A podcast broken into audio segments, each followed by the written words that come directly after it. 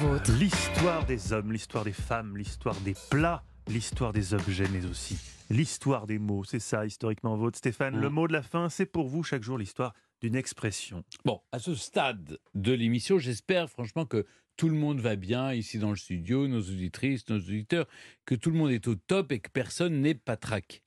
Patraque, d'où vient ce mot étonnant hein? Alors oui, patraque, euh, c'est se sentir un peu malade, pas à l'aise, on couvre quelque chose. Est-ce que patraque a pu s'écrire en deux mots euh, par le passé? Je veux dire, est-ce que le pas dans patraque est une négation dans l'expression?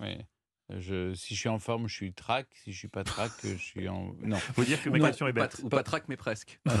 pas du tout, Mathieu. Je suis d'autant plus cruel de vous contredire que c'est moi-même qui ai écrit votre question. Oui, c'est vrai que c'est vraiment Pas, dégueulasse. pas trac. Oui, mais euh, si vous, si vous avez la nullité Oui, oui. de la lire en Oui. plus. Bah oui, mais moi je tombe dans le panneau. Oui, c'est ça. Vous avez la gueule du loup. Patraque est une traduction pure et simple de l'italien. Eh oui. Ah. Euh, on disait chez nos voisins pataka avec un T et deux C. Pataka était en fait une monnaie qu'on utilisait à Malte et qui était sans grande valeur. Pataka. Eh oui. C'est au XVIIe siècle en France que être patraque est utilisé. On dit également une patraque pour désigner une vieille machine qui fonctionne mal, qui est mal fichue. On utilisait notamment ce mot pour les vieilles montres et les horloges vétustes. Et c'est vrai que quand on est patraque, la machine se grippe et personne ne peut plus compter sur nous.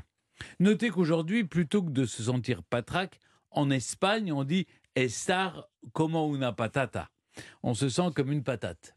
Effectivement, c'est peu glamour. En Angleterre, c'est to be off color. Ne plus avoir de couleur, être un, un peu palo donc.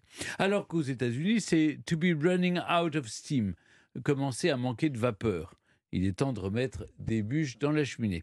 Allez, reprenons tous du poil de la bête grâce à Francis Blanche qui disait Quand on a la santé, c'est pas grave d'être malade.